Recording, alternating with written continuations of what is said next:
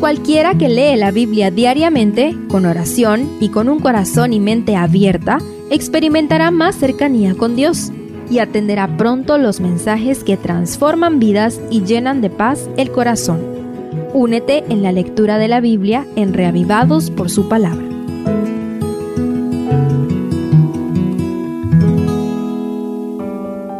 Job 28 En el capítulo 26, Job se desahogó de las hirientes palabras de sus amigos. En el capítulo anterior, soltó una ametralladora de proverbios en el de hoy se expresa a través de una sublime poesía contada entre las más hermosas y más antiguas de las que tengamos registro en la historia. Acompáñame a estudiar la poesía alrededor de la pregunta central, ¿dónde se halla la sabiduría? En primer lugar, los primeros 11 versículos hacen de la minería una ilustración metafórica de los grandes avances del hombre en el campo de la ciencia y el arte.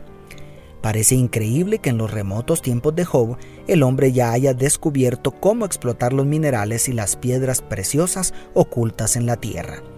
Muy pronto el ser humano descubrió el valor del oro y se las ingenió para extraerlo de los más recónditos lugares. ¿Te puedes imaginar el gran esfuerzo, riesgo y sacrificio que significaba la minería cuando no se habían inventado las máquinas modernas? La ciencia no ha dejado de avanzar desde entonces hasta nuestros días.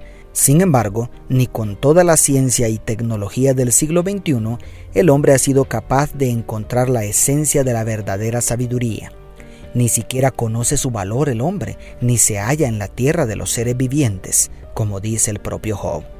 En segundo lugar, después de asegurar que ni en el fondo del mar podrá ser encontrada, los versículos 15 al 19 expresan con sublime belleza poética que tampoco puede ser comprada. No es posible intercambiar la sabiduría con las más valiosas y preciosas piedras.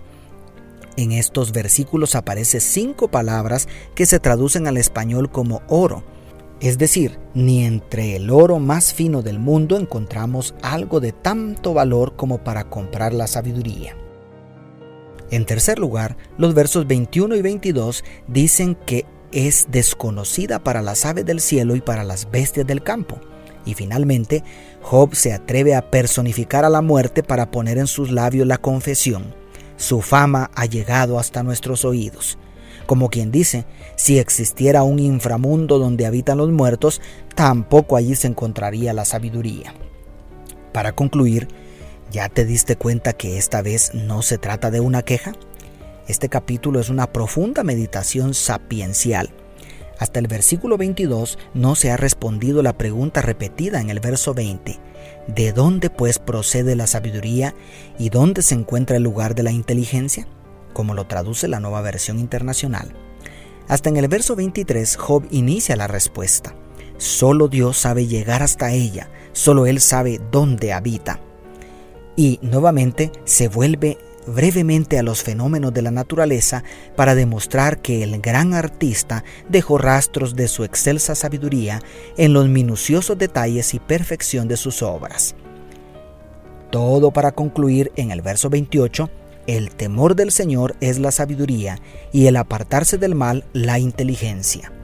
Vaya, Faltaban siglos para que naciera el gran Salomón y Job ya había descubierto que la sabiduría no podemos descubrirla, tampoco podemos comprarla, y sería una tontería procurar obtenerla de las criaturas inferiores o peor aún, dejarnos engañar por Satanás que podemos encontrarla consultando a los muertos quienes, de paso, dejaron de existir y no volverán a la vida sino hasta recibir el juicio, como declara Hebreos 9:27. La única fuente confiable de sabiduría está en Dios. Jesucristo es la sabiduría hecha carne. Solo la revelación divina puede conducirnos hacia la sabiduría y la verdadera inteligencia. Aleluya. En Cristo todos podemos alcanzar la preciosa joya de la sabiduría. La pregunta central ha sido respondida, pero nos queda una. ¿Por qué Job habla de esto en medio de su discurso? El espíritu de este poema pareciera indicar que Job quiere demostrar que el ser humano debe aceptar la providencia divina aunque no la entienda. ¿Estamos nosotros preparados para aceptar la voluntad de Dios aunque no la comprendamos?